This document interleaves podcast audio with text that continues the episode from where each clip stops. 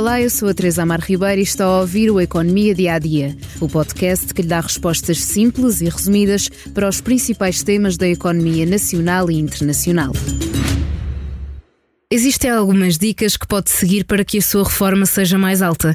No episódio de hoje, juntamos algumas para que, quando chegar a sua vez, tenha direito ao valor mais alto possível. A data em que pede a pensão importa mais do que pode pensar. Se já tomou a decisão de se aposentar e não tem nos planos acumular bonificações, não espere pelo ano seguinte. Faça-o antes do último dia de dezembro. Isto por causa dos cálculos da idade normal da reforma, que podem sempre sofrer alterações, pois dependem da evolução da esperança média de vida. Desta forma, evita a possibilidade de ter de trabalhar mais ou receber menos meses.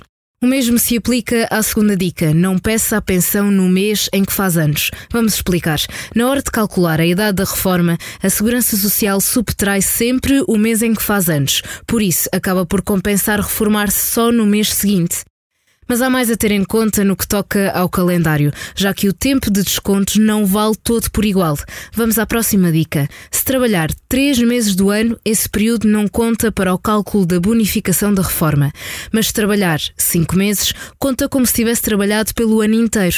Isto porque são necessários pelo menos 120 dias de trabalho num ano para que esse ano seja contabilizado para efeitos de reforma. Por isso, acaba por compensar esperar até maio para pedir a reforma. Mas atenção, o que ganhar é dividido por 14 meses para determinar a média das remunerações que serviram de base ao cálculo da pensão. Por isso, faça as contas para ver se compensa em termos de valores. A quarta dica é dirigida a quem quer continuar a trabalhar para lá da idade pessoal de reforma.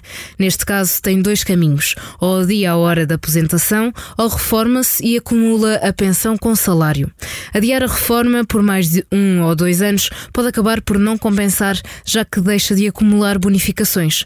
No caso de se reformar e continuar a trabalhar por conta de outrem, acumula salário com pensão. A taxa social única sobre o salário é bem mais reduzida, 7,5% pelo trabalhador e 16,4% do lado da empresa. Mas cada caso é um caso e deve fazer as contas para saber o que lhe compensa mais. A última dica é direcionada a quem teve uma descida abrupta de salário no último terço ou quarto da carreira. Por exemplo, ao sair da empresa e optar por um trabalho por conta própria. Há casos em que mais vale ter poucos e bons anos do que muitos anos que acabam por arrastar a pensão para baixo. Por isso, faça as contas para saber se lhe compensa descontar o seu novo salário. As dicas foram dadas por Filomena Salgado Oliveira, da FSO Consultores, à jornalista Elizabeth Miranda e que neste episódio se transformaram em formato áudio.